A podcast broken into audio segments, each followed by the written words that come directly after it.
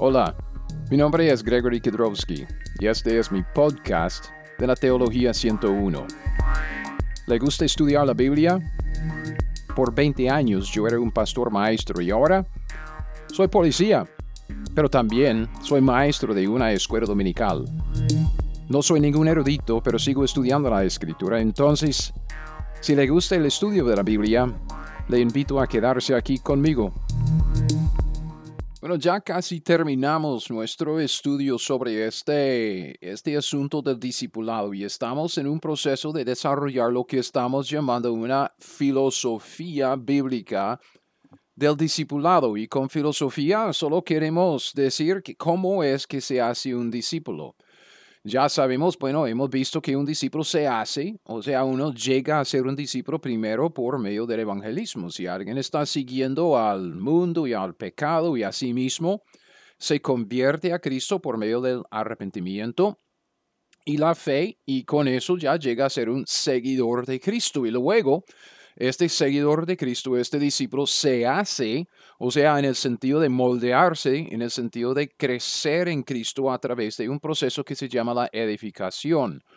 Todo este proceso, el evangelismo y la edificación, o desde nuestra propia perspectiva de la salvación y la santificación, es simplemente la obra de Dios de restaurar su imagen en el hombre perdido.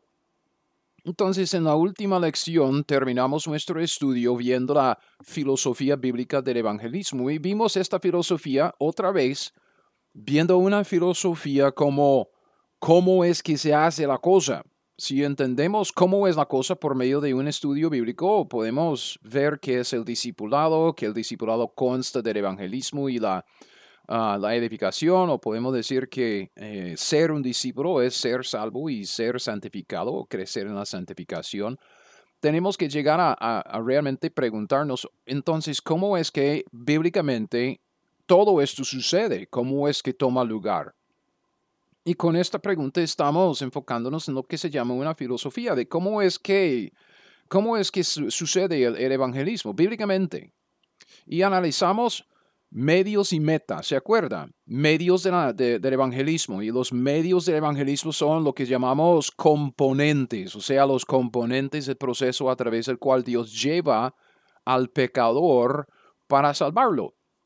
Entonces, medios como los pasos grandes o los, las etapas, los componentes de todo el proceso del evangelismo.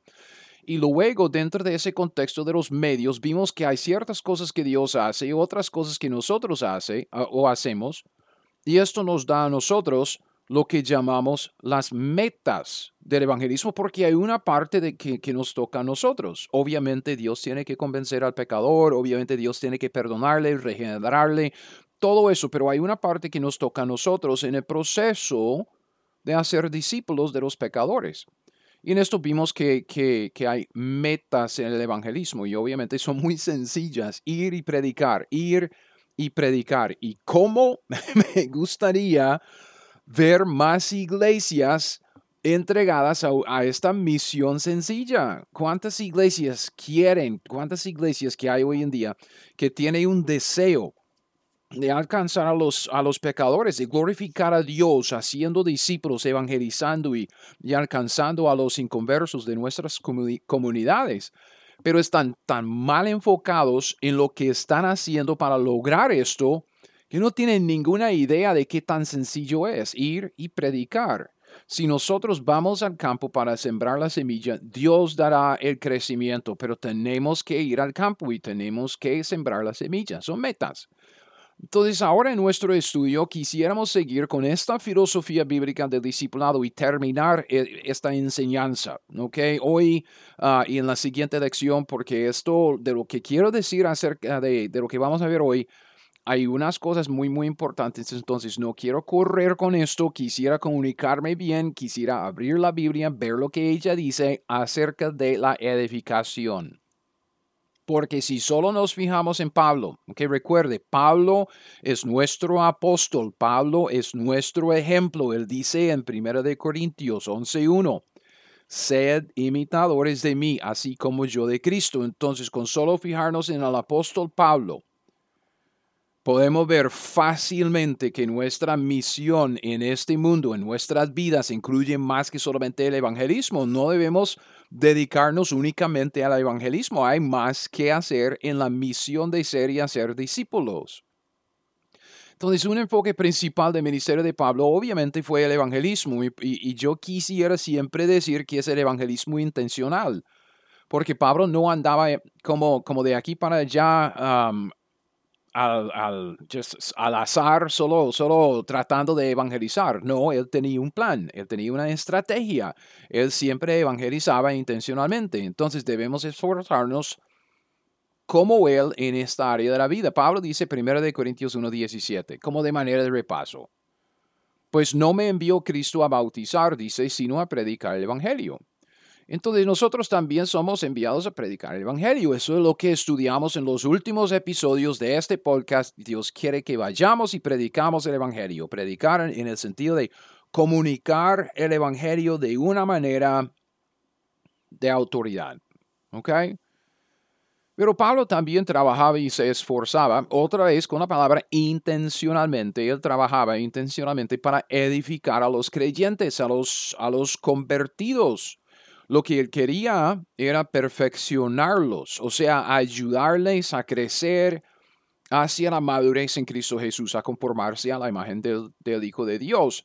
Y, vemos esto y veremos esto en esta lección y la siguiente en, varios pasajes. Y uno de los, de, los pasajes claves es Colosenses 1, 27 al 29. Pablo dice, a quienes Dios quiso dar a conocer las riquezas de, de la gloria de este misterio entre los gentiles.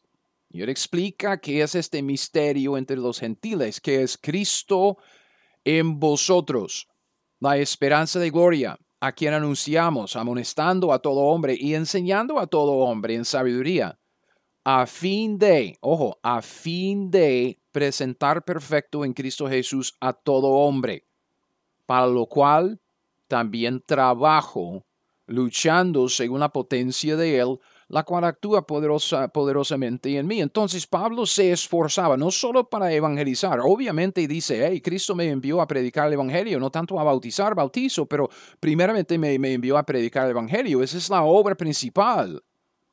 Pero luego Pablo dice a los creyentes, vea, yo también trabajo, trabajo para presentar perfecto en Cristo a todo hombre. Y ese trabajo consta de amonestarles, de enseñarles, de, de trabajar en esta obra de la edificación. Entonces, hermanos, nuestra misión, nuestra misión de vida en Cristo Jesús, siendo las nuevas criaturas que nosotros somos, es la de ser discípulos del Señor. Claro, salvación y santificación, de ser salvos y crecer en la santificación, pero es también hacer discípulos del Señor y esto abarca las dos cosas. La misión incluye el, el evangelismo, que necesitamos ser salvos y debemos procurar la salvación de otros. La misión incluye la edificación, es la segunda parte. Y esto quiere decir que necesitamos nosotros mismos necesitamos crecer en Cristo, de conformarnos a la, imagen de Cristo, nosotros mismos, pero debemos también ayudar a otros creyentes a hacerlo también. El evangelismo, o sea, la salvación, es solo el primer paso en todo el proceso. Ese es un proceso de por vida, todo este proceso de discipulado. Porque la meta de Dios, recuerde, la meta que Dios tiene para nosotros, sus seguidores, es la de conformarnos a la imagen de su Hijo Jesucristo, es restaurar su imagen que Adán perdió cuando pecó. Lucas 6:40, el discípulo no es superior a su maestro, mas todo el que fuere perfeccionado será como su maestro. Y todo esto significa una cosa para nosotros en este momento, en este episodio de podcast de Teología 101, porque honestamente no es tan difícil. Necesitamos entender cómo sucede la edificación, exactamente cómo analizamos eh, el evangelismo, cómo es que sucede las, ah, las etapas grandes, los componentes del proceso. Eh, ok, necesitamos entender la edificación de la misma manera. ¿Cómo es que sucede el crecimiento espiritual? Porque yo no quiero estancarme. Yo quiero crecer en Cristo. Yo no quiero llegar al tribunal de Cristo y, decirle a Dios, pues no he hecho nada, ¿ok? No he crecido, no me he conformado nada a imagen de Cristo, yo soy igual que antes, solo es que ya soy salvo, gracias a Dios, no puedo ir al infierno. No, yo quiero la madurez espiritual, yo quiero ser más como Cristo. Yo creo que en esto Dios se glorifica, yo creo que en esto ah, Dios está contento con, con uno. Entonces debemos entender nuestra parte en todo este proceso. Si, si, si Dios da el crecimiento, y sabemos que esto es cierto por 1 Corintios 3, 6, ¿cómo es, ¿cómo es que nosotros podemos hacer un esfuerzo de invertir nuestro tiempo, de, nuestro esfuerzo, de, nuestra, de, de, lo que hacemos con nuestros cuerpos durante nuestro tiempo libre? para poder crecer, para crecer en Cristo, para conformarnos a, a, a nuestro Salvador. Y esto es lo que queremos entender en este, en este estudio ahora. En cuanto a una filosofía bíblica de la edificación, ¿cómo sucede bíblicamente? ¿Qué es lo que dice la Biblia acerca de cómo es que toma lugar la edificación de los creyentes? Y vamos a hablar de medios y metas, igual que con el evangelismo los medios de la edificación, o sea, cuáles son los componentes del proceso de la edificación, cómo es que Dios nos conforma a la imagen de Cristo, cómo es que nos perfecciona, cuáles son los componentes, cuáles son los pasos grandes, cuáles son, los, cuáles son las etapas. Y eso es lo que vamos a estudiar ahora en esta lección, en la siguiente, porque hay, hay varios y quisiera tomar un buen tiempo con, con esto para que entendamos el proceso, porque si entendemos el proceso bien, Luego lo que viene en las metas de la edificación ya tiene más sentido, ya es más fácil de aplicarlo a nuestras vidas personales. En cuanto a estas metas de la edificación, es, es, es esta pregunta, ¿cuáles son nuestras responsabilidades? en el proceso de la edificación. ¿Qué es lo que Dios espera que nosotros hagamos para que Él nos dé el crecimiento, para que Él nos conforme a la imagen de Cristo? O, o no hacemos nada y simplemente es un hecho que Dios ya hace su obra y, y, de, de ayer para mañana ya somos como Cristo. No creo. Todo eso es lo que vamos a ver en la siguiente lección. Entonces hoy y en el siguiente episodio vamos a ver los medios de la edificación. Vamos a dividir este estudio en dos porque es es sumamente importante y uno de esos medios que vamos a ver en, la, en el siguiente episodio es sumamente importante porque trata del sufrimiento. Y si usted es como yo, usted no quiere sufrir, no quiere las dificultades, lo que quiere es todo color de rosa para que me vaya bien, ¿verdad? Pero no es así. Si queremos crecer en Cristo, tenemos que sufrir. Entonces vamos a pasar un ratico hablando de esto y no quiero correrme con la enseñanza porque es Biblia y lo necesitamos. Es sencillo, pero es importante. Entonces debemos tomar nuestro tiempo para entender el, asunto, para saber cómo es que podemos aplicar los principios a nuestras vidas diarias. Entonces, hay cinco medios de edificación, cinco componentes en el proceso del crecimiento espiritual. Eso, eso de crecer en Cristo. Hay cinco etapas y cada etapa como que se edifica encima de la, de, la anterior. Entonces, si no empezamos con lo primero, no vamos a llegar al segundo. Y si no estamos en el segundo, nunca vamos a llegar al tercero. El medio número uno, el primer medio de edificación en donde empezamos es la identificación con Cristo. Okay? Yo, yo sé que este es como un, uno de los conceptos que uno dice, ah, qué abstracto cómo identificarse con Cristo, cómo me, me, me, consigo un tatuaje ahí en la frente que dice yo soy de Cristo o, tengo que, ponerme el uniforme de, para, para, que la gente sepa que ya soy de Cristo o debo andar todo el día ah, escuchando música cristiana para, para que la gente sepa que soy cristiano. No. Cuando hablamos de identificarnos con Cristo, estamos hablando de, de una manera de pensar y de pensar acerca de nosotros. Okay, piensen en lo que dice Romanos 12, 1 y 2. Okay, y si tiene una Biblia, yo voy a estar comparando Romanos 12 con Romanos 8 y voy a explicarle por qué. En Romanos 12, 1 y 2, Pablo dice, así que hermanos, os ruego por las misericordias de Dios que presentéis vuestros cuerpos en sacrificio vivo, ¿ok? Y, y de buenas a primeras, Pablo dice que presentéis vuestros cuerpos en sacrificio vivo. ¿Sabes que Dios no quiere que usted muera por Él, Él quiere que usted viva por Él. Y lo que está pidiéndole en este, en este versículo es que usted haga algo con su cuerpo que le agrada a Él. Que presentéis vuestros cuerpos. Es el cuerpo lo que usted hace con sus ojos, sus oídos, su mente, sus manos, sus pies, su cuerpo.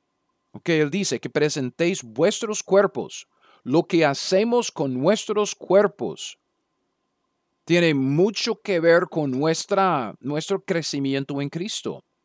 Que tenemos que hacer ciertas cosas para que Dios nos dé el crecimiento, para que Dios nos conforme a la imagen de Cristo. Y si no lo hacemos, si no nos presentamos los cuerpos en sacrificio vivo, Dios no nos da el crecimiento que tanto deseamos. Entonces Pablo dice que presentéis vuestros cuerpos en sacrificio vivo, santo, agradable a Dios, que es vuestro culto racional. Y dice, no os conforméis a este siglo, sino transformaos por medio de la, renovación de vuestro entendimiento para que comprobéis cuál sea la buena voluntad de Dios, agradable y perfecta. Entonces, dos versículos, mucho que decir en ese pasaje. Para que esta transformación, la transformación espiritual del versículo 2, para que esta transformación tome lugar, tenemos que escoger, versículo 1, presentarnos a Dios cada día como los suyos. O sea, como un sacrificio de nosotros mismos, de nuestras vidas a Él cada día.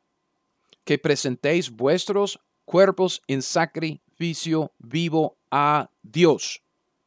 O sea, me identifico con Él. O sea, yo me sacrifico, yo digo, yo me entrego a Dios totalmente, me entrego como el holocausto en el Antiguo Testamento. Yo me quemo para Dios, no me quemo para el mundo.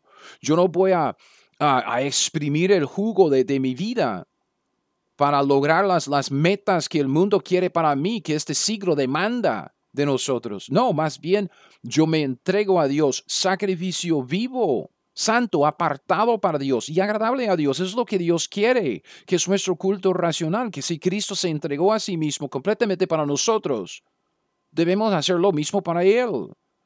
Entonces, esta transformación espiritual en el versículo 2, transformarnos, toma lugar cuando nosotros nos identificamos con Cristo como sacrificios vivos. Ya no vivo para mí, para mí mismo, para mis deseos. No, yo me entrego a Dios, me sacrifico yo me pongo sobre el altar para hacer lo que Dios quiere. Yo soy santo, sacrificio vivo, santo, apartado para Dios, para hacer lo que Él quiera.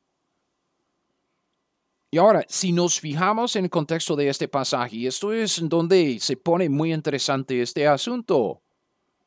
Porque si nos fijamos en el contexto de este pasaje en el libro de Romanos, podemos entender aún más acerca de sus implicaciones para nuestras vidas en Cristo en este mundo, porque ah, ¿cuántas veces hemos leído este, este pasaje de Romanos 12, 1 y 2? Es, es, como uno de los pasajes muy, muy familiares para todos nosotros. Pero vea, fíjese en la estructura del libro de Romanos. Okay, el libro de Romanos, si usted quiere ver, más de eso, yo tengo un estudio, todo un esquema y un bosquejo del libro, además de, de, una enseñanza expositiva sobre el libro en mi, en mi página web teología101.net. Solo busque ahí en, los, ah, en la sección de las epístolas cristianas y va a ver Romanos y, va a haber más, más información, más estudios sobre esto. Pero solo piense en el contexto general de ese libro o, o más bien eh, la estructura del libro porque Romanos es muy fácil de entender en tres partes. En primer lugar, tenemos Romanos del 1 al 8. En, Romanos del 1 al 8 tenemos toda la doctrina que, que, Pablo quiere comunicarnos en el libro. Es mucha enseñanza. Obviamente hay, hay, hay aplicación, pero eso es mucha enseñanza. Es, es la doctrina.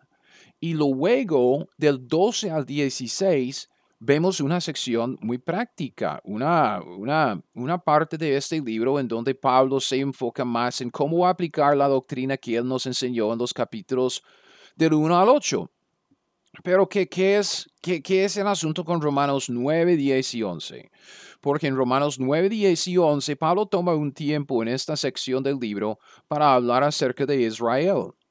Y usted ve en Romanos 9 que Pablo habla acerca del pasado de Israel, que Israel fue elegido por Dios como una nación, no como individuos, como una nación, ojo. Y luego en Romanos 10 habla del presente, o sea, del, del día de hoy, de la actualidad, de Israel, que ellos pueden ser salvos si creen en Jesucristo. Y en el, en el capítulo 11, ah, Pablo toca el asunto del futuro de Israel, de que Dios va a restaurar a su nación si lo quieren o no. Va a haber un remanente todos los, ah, va a haber judíos fieles de todas las doce tribus de Israel. Entonces todo Israel en ese sentido será salvo. Romanos 9, 10 y 11.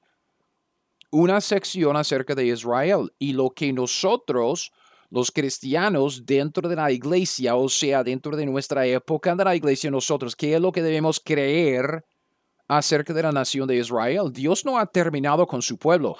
jamás Jamás. No, más bien Dios tiene planes para su, para su pueblo, planes que Él estableció en el pasado, planes que todavía está llevando a cabo hoy en día y planes para su futuro, tanto en el reino mesiánico, el milenio, como en, el, en la eternidad. Romanos 9, 10 y 11. Israel, su pasado, su presente y su futuro. Pero estos tres capítulos, fíjese, estos tres capítulos son como un paréntesis. Entonces Pablo toma un tiempo parentético para, para tratar de Israel, para, para, para enseñarnos acerca de Israel, su pasado, su presente y su futuro, para que nosotros estemos bien orientados en cuanto a, lo que es eh, el pueblo de Dios. Y puesto que estos capítulos entonces son parentéticos, Okay, importantes, obviamente, no estamos descartando eso, no, obviamente, importantes, esenciales en cuanto a la, la, perspectiva de un cristiano durante la época de la iglesia en cuanto a Israel, pero son parentéticos y podríamos entonces brincar Romanos de 9 al 11 y leer desde Romanos 8 directamente a Romanos 12 sin perder el contexto del discurso de Pablo, porque Pablo en los primeros ocho capítulos está hablando acerca de nuestra doctrina, la doctrina fundamental para la época de la iglesia. Y luego sigue con, con su enfoque en, la, en los cristianos en la época de la iglesia en Romanos 12 al 16 enseñándonos a cómo aplicar la doctrina que acaba de enseñarnos en los primeros ocho capítulos. Romanos 9 al 11, 9 al 11 es, un, es una porción de ese libro parentética. Entonces, en términos prácticos para nuestro estudio de hoy sobre la edificación y este primer medio de identificarse con Cristo, porque nos fijamos en, en esto de Romanos del 1 al 2, de que Pablo dice, no os conforméis a este siglo, sino transformaos por medio de la renovación de vuestro entendimiento. Esto significa que la transformación que Pablo menciona en Romanos 12, 12 es la misma transformación que vemos en Romanos 8, 29. Recuerde que, que nosotros juntamos dos versículos claves en cuanto al discipulado. Vimos que el discípulo, esa palabra discípulo no se menciona en los escritos de Pablo, ni más, bueno, después del libro de Hechos no se menciona el discípulo, porque el discipulado cambió cuando Cristo se fue de esta tierra. Ahora tenemos algo que, es, el discipulado, pero eso es un poco diferente. Entonces no se utilizan los mismos términos del discípulo, discipulado, discipular. Hay otros términos, pero el concepto existe. Porque vimos en, en Lucas 6:40 que el discípulo no es mayor que su maestro, pero el discípulo debe llegar a ser como su maestro. Y esto concuerda con el mismo concepto que vemos en Romanos 8:29 que en Romanos 8:29 vemos que Dios quiere conformarnos a la imagen de Cristo, que nosotros como los seguidores de Cristo estamos en el proceso de conformarnos a su imagen, de llegar a ser como Él, de perfeccionarnos para que seamos más y más como Cristo. Entonces, cuando Pablo dice que el objetivo final para Dios, para todos nosotros, es el de conformarnos a la imagen de Cristo, Romanos 8:29. Y luego en el siguiente capítulo, después de los paréntesis, Romanos 12, versículo 1 dice, no os conforméis a este siglo. Junte, junte estas dos ideas, junte estos dos versículos, estos dos conceptos, porque se unen. ¿Ok? Dios nos ha predestinado para que fuésemos hechos conformes a la imagen de su Hijo. Por lo tanto, Pablo dice, no os conforméis a este siglo. O sea, conformarse a la imagen de Cristo, Romanos 8, no conformarse a este siglo, Romanos 12. Okay, entonces, siguiendo con esta misma idea de conformarnos, okay, no nos conformamos al mundo, sino que queremos conformarnos a la imagen de su Hijo, Pablo dice, no os conforméis a este siglo, sino transformaos por medio de la renovación. Entonces, no debemos conformarnos a este mundo, a este siglo, a lo que está pasando en nuestros días, lo que nos rodea, sino que debemos transformarnos. Romanos 8:29 debemos conformarnos a qué? Transformarnos a la imagen de Cristo, o sea, debemos conformarnos a la imagen de Cristo. Es la misma idea, es el mismo concepto. La transformación de Romanos 12.2 es la misma conformación a la imagen de Cristo que vemos en Romanos 8.29. Es el proceso de crecimiento espiritual, es el proceso que llamamos la edificación, porque estamos edificando encima del fundamento que es Cristo Jesús. Es crecer en la santidad, es crecer a ser más y más como Cristo. Entonces, no pierda la importancia de esto en Romanos 12.1. Para ser transformados a la imagen de Cristo, para crecer en este proceso de la edificación, tenemos que identificarnos con Cristo.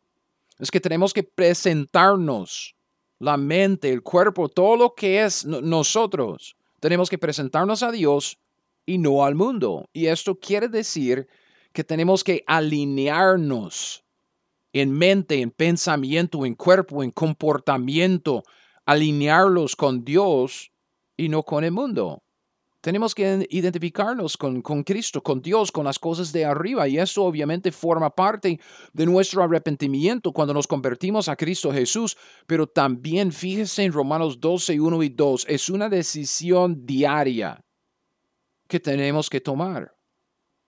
Y voy a, voy a volver a, a este asunto varias veces durante este estudio. Pero yo digo, vea, hermano, Fíjese en la importancia de tomar un tiempo en las mañanas antes de empezar su día. Lo primero de su día, la importancia de un tiempo a solas con Dios.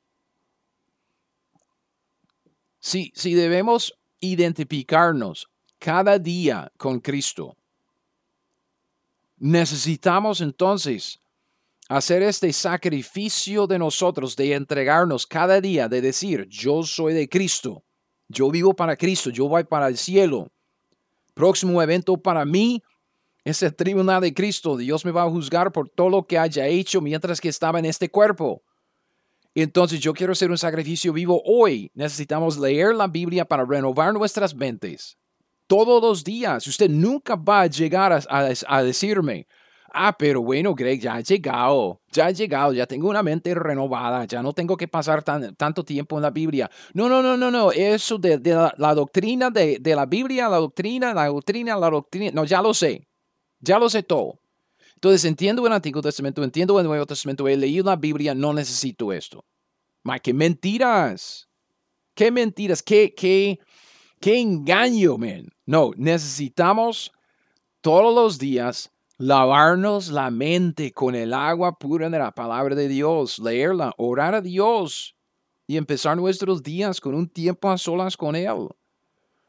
Y tenemos que en esto de identificarnos, tenemos que considerarnos muertos al pecado, muertos a nuestro pasado manera de vivir, muertos ya, pero vivos para Cristo. Es, lo que Pablo dice en Romanos 6. De bueno, los versículos del 11 al 13. La Biblia dice así también vosotros consideraos. que es, como una, un ejercicio mental. Tiene que considerarse, tiene que verse, considerarse muertos al pecado, pero vivos para Dios en Cristo Jesús, Señor nuestro. No reine pues, fíjese, es un imperativo. No reine pues el pecado en vuestro cuerpo mortal, de modo que lo obedezcáis en sus concupiscencias. Es algo que usted hace. Es algo que me toca a mí. Ni tampoco presentéis vuestros miembros al pecado como instrumentos de iniquidad. Es otro imperativo. No presentéis vuestros miembros al pecado. Si usted tiene un problema con el alcohol, no debe tener alcohol en, el, en la refri. Si usted tiene problemas con la glotonería, no debe tener tanta chatarra en la casa. ni tampoco presentéis vuestros miembros al pecado como instrumentos de iniquidad, sino presentaos, imperativo, presentaos vosotros mismos a Dios, vosotros mismos, sacrificio vivo, como vivos de entre los muertos y vuestros miembros a Dios como instrumento de justicia. Esto quiere decir que tenemos que decidir y es una decisión propia, es una decisión consciente, es una decisión de uno, intencional. Decidir pensar en nosotros mismos como ya no categorizados como parte del mundo. El mundo con todas sus trampas, con todas sus distracciones, con todo, su pecado, todo lo que nos interesa en este mundo, en este siglo. Debemos decir, ok, ya no piense en su carrera, Ok, ya no soy policía, ya no soy maestro, ya no soy político, ya no soy abogado, ya no soy médico, ya no soy qué, taxista, vendedor, lo que sea. Yo soy cristiano. Y hago, hago mi trabajo lo mejor que pueda, porque estoy muy, muy agradecido que tengo trabajo en este mundo de hoy día, pues obvio, tengo, estoy muy agradecido que tengo trabajo, seguridad de trabajo tengo yo de, de policía. Pero bueno, somos cristianos. Es que tenemos otras cosas que nos interesan, tenemos otras cosas que nos llevan, que nos jalan. Otras cosas que nos importan, otras cosas que son urgentes para nosotros. Tenemos que decidir considerarnos a nosotros mismos como categorizados, como cristianos. O sea, tenemos que identificarnos con Cristo y es por eso que digo otra vez, ¿qué tan importante es la iglesia local? Híjole, iglesias locales que están tan entregadas a, lo que es la, la, la, la, pachanga, el entretenimiento y todo eso de la distracción del mundo. No necesitamos iglesias bíblicas, más enseñanza de la Biblia, más, más predicación de la Biblia, más enfoque en el evangelismo, más, y más, más esfuerzo intencional en, en ayudar a los creyentes a crecer en Cristo, porque eso es lo que nos importa. Yo quiero formar parte de una iglesia así. Yo no quiero formar parte de una iglesia que, que trata de imitar el mundo con su música y con sus luces y con dramas y, y el baile. No, por favor. Nosotros somos ciudadanos del cielo, de la nueva Jerusalén, somos hijos de Dios.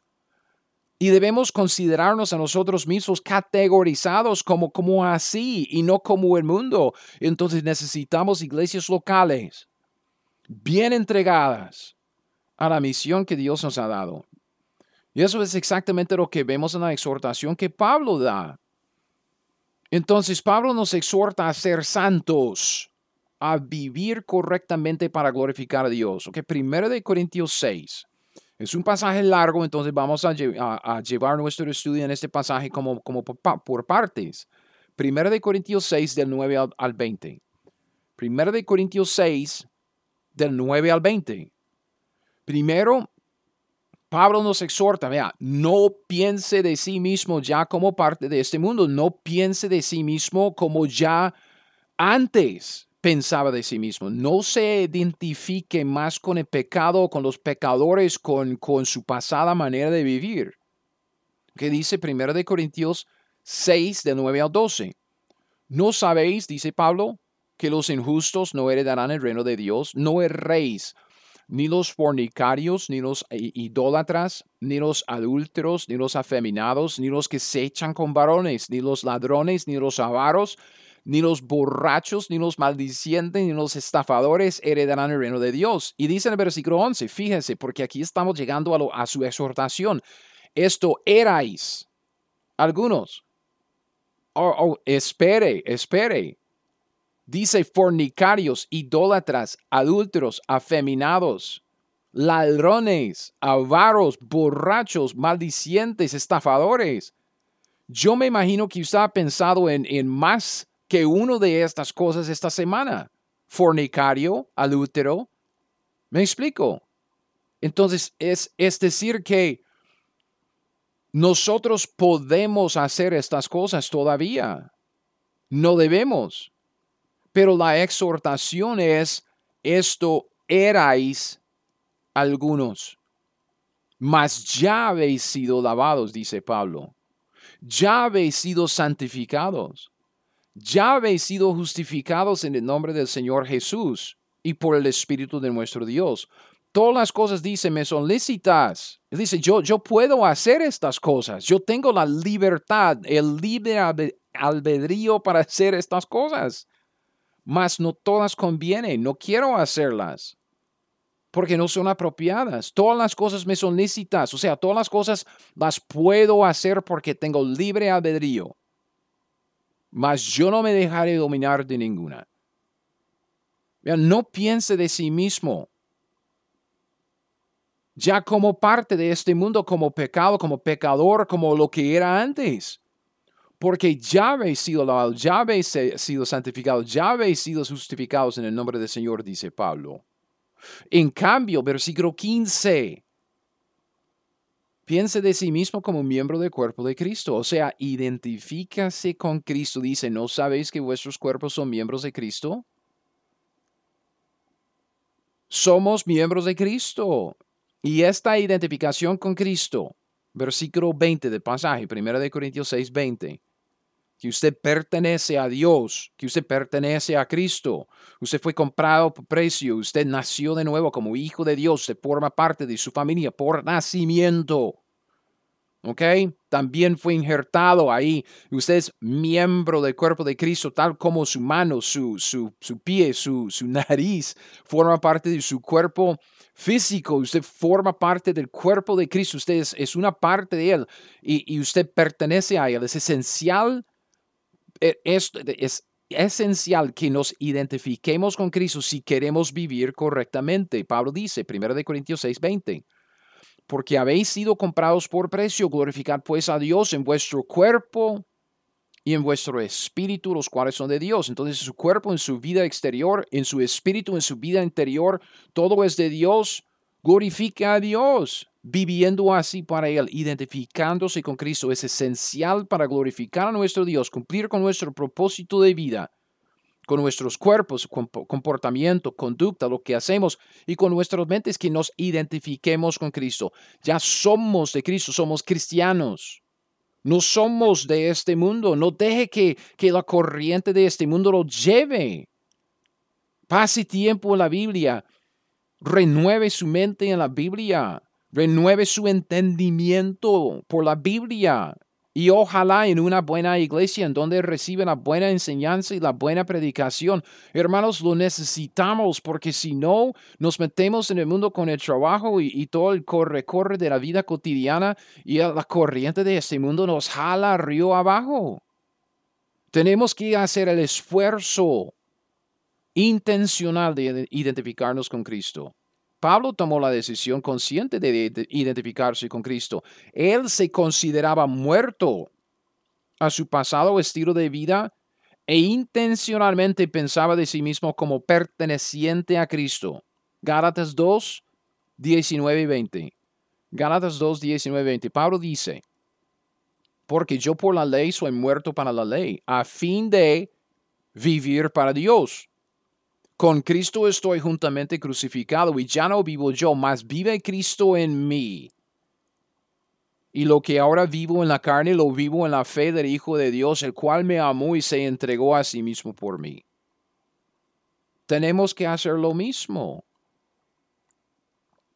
Tenemos que, consciente, intencionalmente, tenemos que dejar de pensar de nosotros mismos como parte de este mundo. Y yo sé, es difícil. Hermano, es difícil. Yo estoy grabando este, este episodio un sábado. Y un sábado me levanto en la mañana, paso tiempo en mi Biblia y empiezo un día de estudio de, de la escritura, de lo que yo hago. Pero llegué el lunes, vuelvo al trabajo y ya tengo mi mente y mi cuerpo allá el 100% de lo que yo estoy haciendo. Y la corriente de este mundo me lleva. Entonces tenemos que ser conscientes de esto. Tenemos que dejar de pensar intencionalmente, dejar de pensar en nosotros mismos como parte de este mundo. No hay otra manera de evitar conformarnos a este siglo en nuestro comportamiento, o sea, para evitar vivir, vivir tal como los demás que no tienen a Cristo. Esto es lo que queremos. Entonces es una necesidad Tenemos que identificarnos consciente regularmente. Yo digo todos los días, especialmente, bueno, yo digo ah, muy específicamente que es muy importante hacerlo lo primero de cada día en la mañana. Identificarnos con Cristo como cristianos, seguidores de Cristo.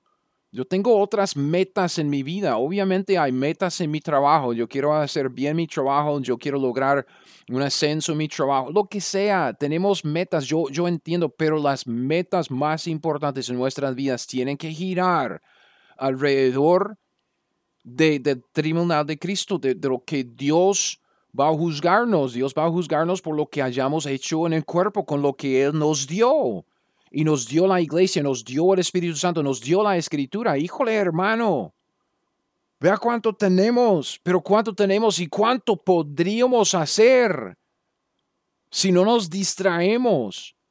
Si nos identificamos con Cristo, no, yo soy cristiano, entonces no quiero invertir mi dinero en tal o cual cosa del mundo del siglo, no quiero invertir mi dinero en lo que vale la pena en, en, evangelismo, en la edificación, en una iglesia que está entregada al propósito que tenemos de vida, ese propósito de glorificar a Dios y gozarnos de Él siempre, o de, de, de la misión de ser y hacer discípulos. Es que no queremos invertir en la pachanga, pastores, por favor. No queremos invertir en la pachanga. Eh, cristianos, no queremos invertir en una iglesia que quiere distraerse, en una iglesia que, que, está entregada al entretenimiento y no queremos tampoco invertir en una iglesia que está muerta, que se interesa más por mantener los programas que tiene de años antes en vez de invertir en la misión. Necesitamos vida. Necesitamos que Dios que nos dé vida en nuestras iglesias y la vida viene por medio de nuestra misión. Tenemos que identificarnos con Cristo. Estamos aquí para vivir para Cristo. Estamos aquí para hacer lo que le agrada a Él. Entonces el proceso de edificación, el proceso de crecer en Cristo, de conformarnos más a su imagen, empieza con nuestro esfuerzo intencional de, de identificarnos con Cristo que fíjese, fíjese en los, en los imperativos de Colosenses 3, del 1 al 4. Los imperativos, los mandamientos, los mandatos, los órdenes, es que esto nos da una idea de lo que Dios espera de nosotros, lo que Él espera que hagamos. Colosenses 3, del 1 al 4. Si pues habéis resucitado con Cristo, buscad las cosas de arriba donde está Cristo sentado a la, diestra de Dios. Poned la mira en las cosas de arriba, no en las de la tierra, porque habéis muerto y vuestra vida está escondida con Cristo en Dios. Cuando Cristo vuestra vida se manifieste, entonces vosotros también seréis manifestados con Él en gloria. Hermano, vea, ya, ya no formamos parte de este mundo, aunque sí tenemos que vivir aquí. Yo sé, tenemos que trabajar, tenemos que lidiar con este mundo, tenemos que, formamos parte de, de una sociedad. Yo entiendo, estamos en el mundo, pero no formamos parte de este mundo. Y por eso debemos poner la mira, el enfoque de nuestras vidas, nuestro afecto en Cristo y en las cosas de arriba, no en las de la tierra. Y es algo que Dios espera que nosotros hagamos, buscar las cosas de arriba, poner la mira en las cosas de arriba. Hermano, eso nos toca a nosotros. Tenemos que hacerlo. Eso es una decisión intencional de parte de nosotros. Y sin esta decisión intencional de identificarnos con Cristo, el pecador salvo nunca crecerá en Cristo, porque seguirá igual, igual que antes, igual que su antiguo estilo de vida. Este, es, este era el problema con los Corintios. Primero de Corintios 3, del 1 al 4, ¿ok? Primero de Corintios es un libro acerca de, de lo que no debemos hacer en una iglesia local. Es, una, es un libro repleto de corrección. Y en 1 de Corintios 3, del 1 al 4, Pablo regaña a los, a los corintios por no identificarse con Cristo que más bien andar como hombres naturales, como hombres perdidos, como inconversos. Pablo dice, 1 de Corintios 3.1, de manera que, hermanos, no pude hablaros como a espirituales, sino como a carnales, como a niños en Cristo, os di a beber leche, no vianda, porque aún no erais capaces, si sois, ni sois capaces todavía, porque aún sois carnales, pues habiendo entre vosotros celos, contiendas, disensiones, no sois carnales y andáis, fíjese, andáis como hombres. Porque diciendo el uno, yo ciertamente soy de Pablo y el otro soy de Apolo, si no sois carnales, Pablo pregunta. El mismo problema existía entre los, los, hebreos a los cuales Pablo escribió. Hebreos, el libro de Hebreos, capítulo 5, los versículos 12 13 y 14. Pablo les regaña porque debiendo ser ya maestros, después de tanto tiempo tenéis necesidad de que se os vuelva a enseñar cuáles son los primeros rudimentos de, las palabras de Dios. Pablo dice, ya después de tanto tiempo debe haber logrado cierta madurez, pero yo soy, soy es que son todavía niños. No habéis llegado a ser tales que, que, que tenéis necesidad de leche. Y, perdón, y habéis llegado a ser tales que tenéis necesidad de leche y no de alimento sólido. Todo aquel que participa de la leche es inexperto en la palabra de justicia, porque es niño. Pero el alimento sólido es para los que han alcanzado madurez, para los que por el uso tienen los sentidos ejercitados en el discernimiento del bien y del mal. Entonces, para llegar a la meta, nosotros que corremos en esta carrera debemos decidir olvidar lo que está atrás. La, pasada manera de vivir, olvidar lo que está atrás, fijarnos en la meta que tenemos por delante, la meta de ser como Cristo, de andar como Cristo, de, de ser y hacer como Cristo, porque hermano, vamos a llegar al, al tribunal de Cristo y Dios nos va a juzgar por lo que hayamos hecho en este cuerpo con lo que Él nos dio. Filipenses 3, el 13 al 14. Hermanos, yo mismo no pretendo haberlo ya alcanzado. Es, es, es, un proceso de por vida. Nunca es que otra vez. No debemos decir, ah, ya, ya me disipulé. Ya pasé por los cursos, entonces ya me disipulé. Entonces, ¿qué después? Qué ridículo. Pablo dice, no pretendo haberlo ya alcanzado. El discipulado. El discipulado se acaba cuando usted ya es como Cristo. Pero una cosa hago, dice Pablo, olvidando ciertamente lo que queda atrás, extendiéndome a lo que está delante, prosigo a la meta, al premio del supremo llamamiento de Dios en Cristo Jesús. Yo me identifico como la nueva criatura que soy y ya tengo una meta por delante, el tribunal de Cristo, y yo quiero llegar allá bien. Entonces yo me olvido de las cosas de atrás, mi vieja vida, las metas que tenía en el mundo, lo que este siglo requiere de mí. No, yo vivo para Cristo de esta manera. Nos enfocaremos en conformar nuestro comportamiento, cómo vivimos, para qué vivimos al diseño de Dios en Cristo. Es Romanos 12, 1 y 2, pasaje con el cual empezamos. Y vuelvo al mismo asunto. Es por esto que es sumamente importante comenzar nuestros días, cada día en la Biblia y en la oración. Tenemos que morir diariamente al pecado porque el pecado nos jala. Tenemos que morir diariamente al yo porque yo tengo cosas que quiero hacer, yo. Y tengo que ofrecerme a Dios como un sacrificio vivo. Ya no vivo yo, no, Dios. Dios es el Señor, Dios exige sobre mi vida. Entonces tengo que morir diariamente a las metas mundanas mías a fin de escoger vivir para mi Salvador. Si no empezamos cada día con Dios en la Biblia, en la oración, difícilmente viviremos para Él durante el resto del día, porque nos levantamos, ¿qué? Nos levantamos lunes, martes, miércoles, jueves, viernes. Algunos de ustedes sábados y domingos también nos levantamos pensando en las tareas que nos toca del día. Y si no pasamos tiempo en la Biblia, en la oración, tiempo con Dios, pasaremos todo el día pensando en lo mismo, pensando en lo que nos tocan, tareas del mundo. Y ya no nos identificamos con Cristo, más bien nos identificamos con el mundo y el mundo nos jala río abajo, la corriente del mundo.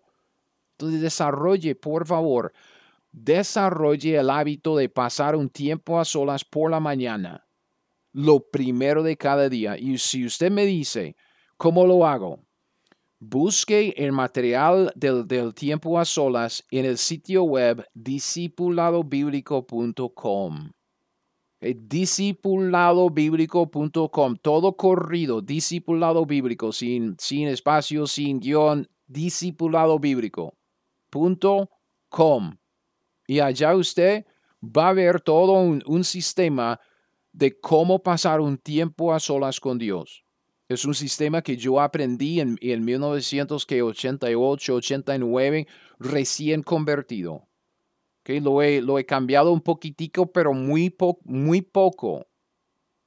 Y sigo con este mismo sistema de tiempo a solas hoy en día.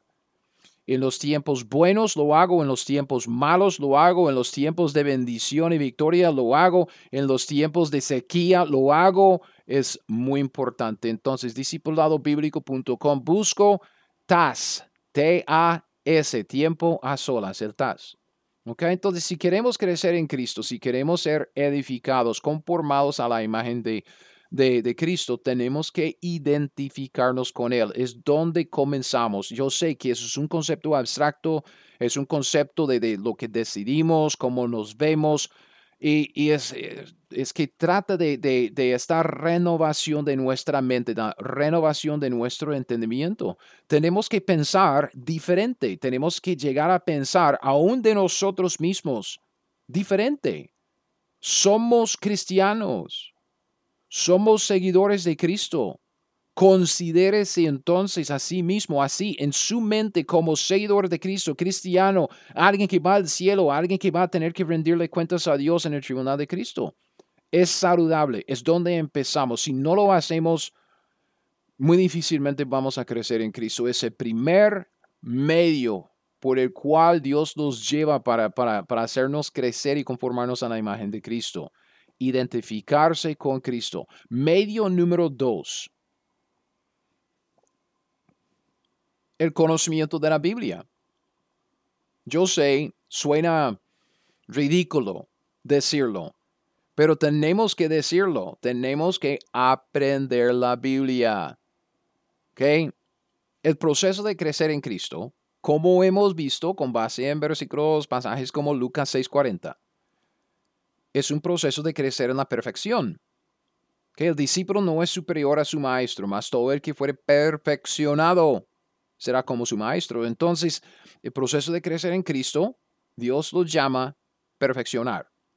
Por lo tanto, en Efesios 4, del 11 a 13, vemos que este proceso de edificación, el crecimiento espiritual, se llama perfeccionar a los santos porque los santos que están creciendo en Cristo están llegando a ser conformados a la imagen de Cristo, al hombre perfecto.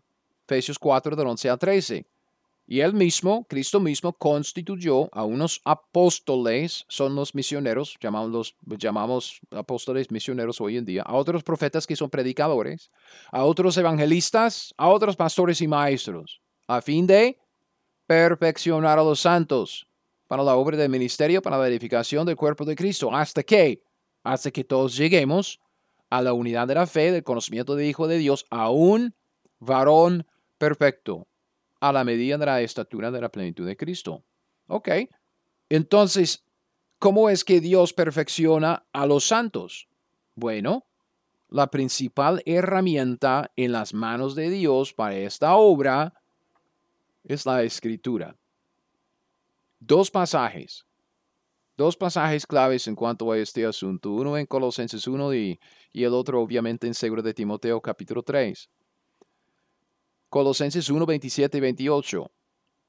Pablo dice, a quienes Dios quiso dar a conocer las riquezas de la gloria de este misterio entre los gentiles. Y como dije antes, él explica qué es este misterio, que es Cristo en vosotros, la esperanza de gloria a quien anunciamos, dice, amonestando a todo hombre, enseñando a todo hombre en toda sabiduría, a fin de presentar perfecto en Cristo a todo hombre.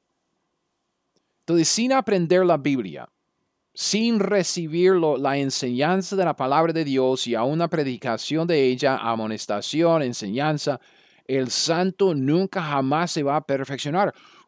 ¿Por qué cree usted que tenemos tantos cristianos inmaduros? que, andan con una boca tan sucia como la gente del mundo, que van a iglesias en donde es puro canto, puro baile, puro luces, puro como, como ambiente de, fiesta, de concierto con sus luces y el baile, la musiquilla y el entretenimiento y, uh, me siento bien y salen sin, sin Biblia, sin amonestación, sin predicación expositiva, sin la corrección de la palabra, sin un llamado claro a, a la misión de vida, solo es que nos entretenemos. No, Necesitamos la enseñanza, necesitamos la predicación sin aprender la Biblia. El santo nunca jamás se va a perfeccionar, se estanca. Entonces, por esto, hasta que seamos totalmente perfeccionados, debemos seguir aprendiendo más y más de la Biblia. Eso es exactamente lo que vemos en 2 de Timoteo 3, 16 y 17. Toda la escritura es inspirada por Dios y útil para enseñar, para rearguir, para corregir, para instruir en justicia, a fin de que el hombre de Dios sea ¿qué? Perfecto, enteramente preparado para toda buena obra. Para ser perfectos, versículo 17, necesitamos empezar con la enseñanza de la escritura, versículo 16, primero en la lista. Si queremos vivir de una manera que agrada a Dios, si queremos vivir para glorificar a Dios y gozar de Él para siempre, tenemos que saber qué es lo que le agrada y glorifica a Dios. Es razonable, lógico. ¿En dónde puedo encontrar esto? E, ¿En dónde puedo aprender lo que le agrada a Dios? ¿En dónde puedo aprender lo que le glorifica a Dios? ¿Que en mis sueños? No, hombre, por favor, si usted pudiera ver mis sueños. No, ¿en dónde? Entonces, visiones. ¿Qué? Tomo cerveza con una pizza, me acuesto en la noche y tengo una visión de Dios. Y así es como voy a aprender acerca de Dios. No, hermano, no, en la Biblia. No es, no es cosa tan difícil de entender. Teología 101 es como uno de los cursos de 101 en la universidad. Es fácil, es fundamental, es básico. Si queremos llevar a otros a la salvación, si queremos ayudar a otros en el proceso de santificación en Cristo Jesús, a crecer en Cristo, ¿qué es lo que tenemos que hacer primero? primero tenemos que conocer la Biblia. Porque si estamos evangelizando, ¿qué es lo que los, que, los inconversos necesitan oír? No necesitan oír de nuestras opiniones, necesitan oír, eh, bueno, la Biblia dice. Y si queremos ayudar a los otros, a crecer en Cristo. ¿Qué es lo que necesitan? ¿Buena musiquilla y buen baile en la iglesia? Por favor, lo que necesitan es todo el consejo de Dios. En su contexto propio, toda la Biblia. Pablo dice, según de Timoteo 3:15, desde la niñez has sabido las sagradas escrituras, las cuales te pueden hacer sabio para la salvación por la fe que es en Cristo Jesús. Las sagradas escrituras nos hacen sabios para la salvación por la fe que es en Cristo Jesús. El proceso de perfeccionarse comienza con la enseñanza de la escritura con lo que las escrituras tienen que enseñarnos. O sea, yo voy a decirlo, ok, prepárese, prepárese, eso es una mala palabra, yo sé, en la iglesia moderna, entre los cristianitos, eso va a caer mal. Lo siento mucho, pero este proceso de perfeccionarse empieza con la doctrina. Doctrina la enseñanza de la escritura. Sí, la doctrina es importante. No podemos hacer la voluntad de Dios si no sabemos cuál es su voluntad y en dónde va a leer acerca de su voluntad, en dónde va a encontrar su voluntad, dónde va a aprender acerca de su voluntad. No podemos hablar con otros acerca de Dios para su salvación o su santificación si primero nosotros no conocemos a Dios y en dónde encontramos el conocimiento de Dios. En su corazón, por favor, Dios use el conocimiento de la Biblia para edificarnos, para conformarnos a Cristo. Entonces, nunca, nunca debemos despreciar la lectura de la Biblia o el estudio de ella. Nunca, jamás. Nunca debemos hablar negativamente acerca de aprender más de la Biblia. Nunca. Nunca debemos dejar de crecer en nuestro conocimiento de la Biblia. Nunca y siempre debemos esforzarnos para aprender más de la Biblia. Todo lo que podamos para el resto de nuestras vidas. Entonces son dos medios todavía. ¿Ok? Hemos visto, primero, tenemos que identificarnos con Cristo, ser esos sacrificios vivos cada día, cada día.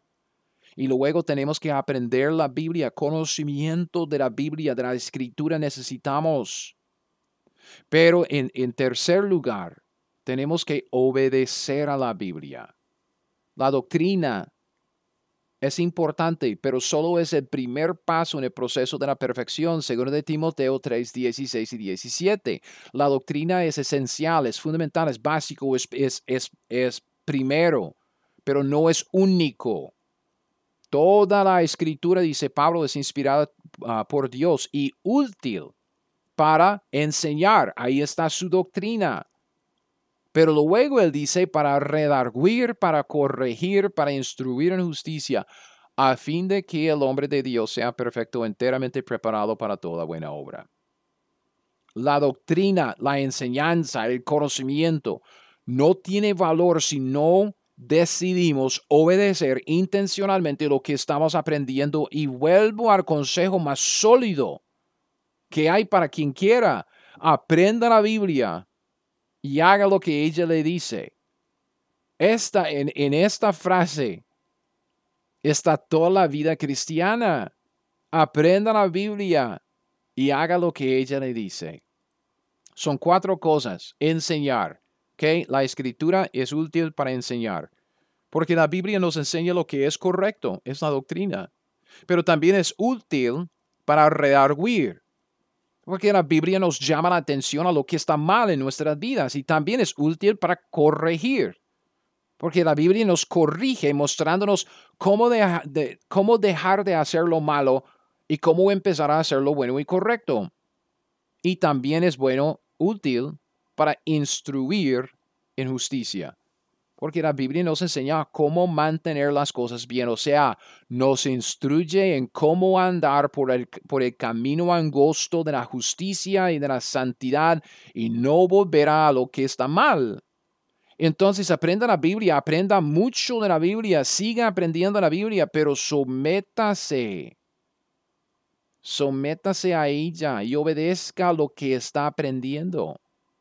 Es lo que Dios dice, Cristo dice en Lucas 6. Lucas 6, el 46 al 49, tenemos que oír y hacer la palabra del Señor. Si estamos siguiendo al Señor, vamos a oír, aprender su palabra, pero también vamos a hacer lo que Él dice, obedecer a su palabra. Lucas 6, 46. ¿Por qué me llamáis Señor, Señor y no hacéis lo que yo digo? Buena pregunta.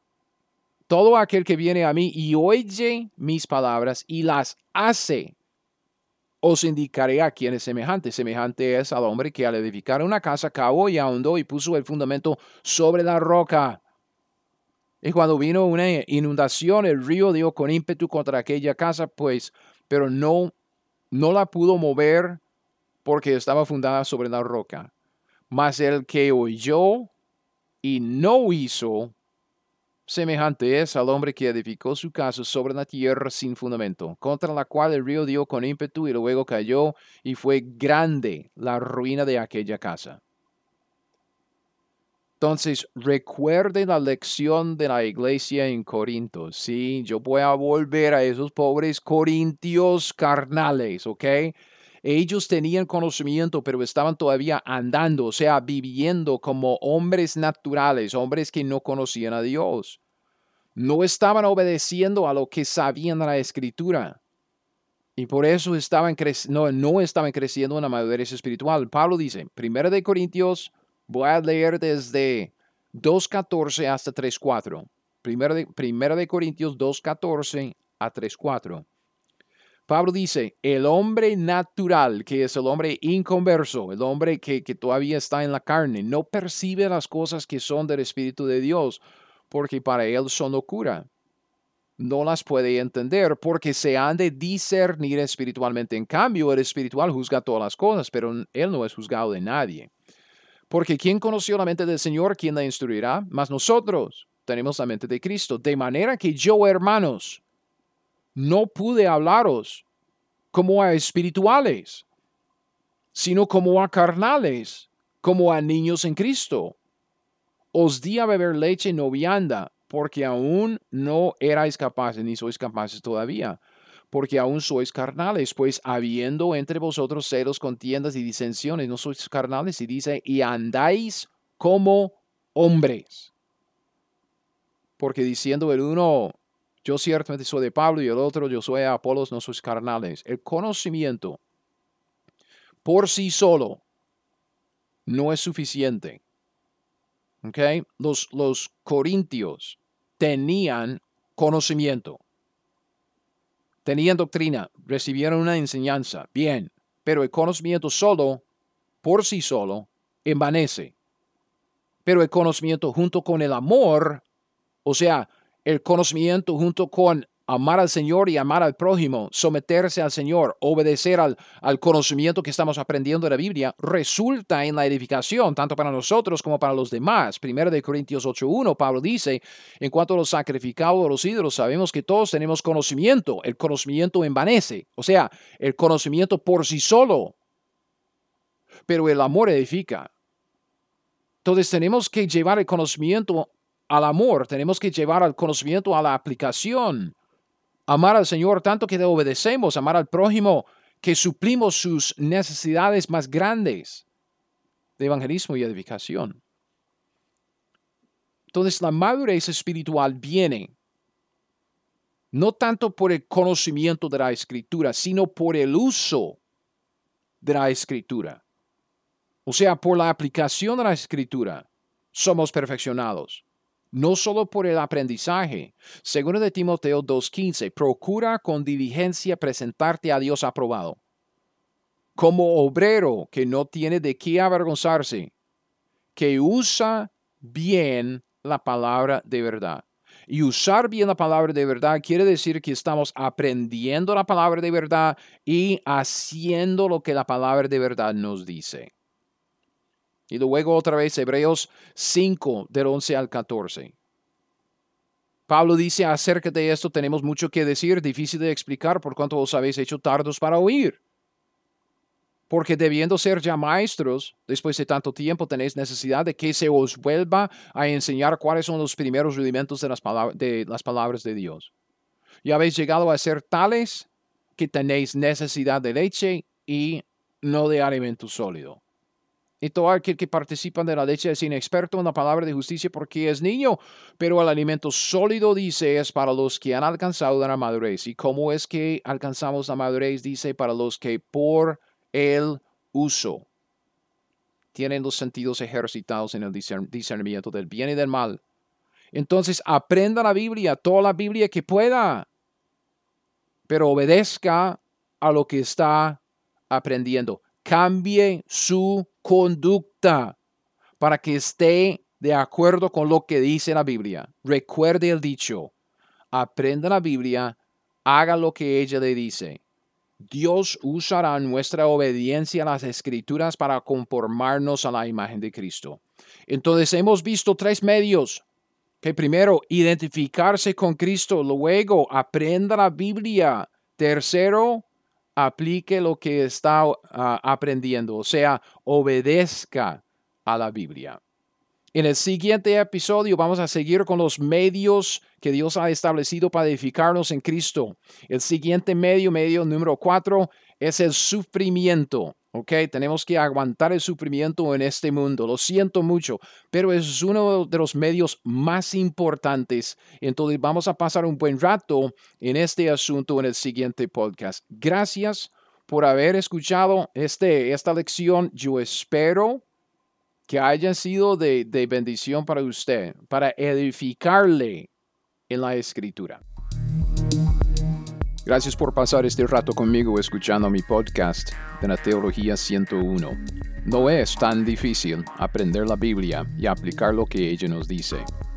Y como siempre, Si usted quiere las notas de este estudio o de cualquier otro estudio que he sacado, todo lo puede encontrar en mi página web, teología101.net.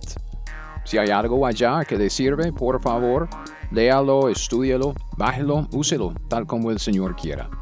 Además, si usted quiere estudiar la Biblia conmigo personalmente y si vive acá en los Estados Unidos, en el área de Kansas City, le invito a visitar mi escuela dominical. Hay información de mi iglesia, el nombre de ella, la dirección, el horario, en mi página web también. Teología101.net. Es teología101.net. Bueno, hasta el siguiente podcast. Siga fiel, aprenda la Biblia y haga lo que ella le dice.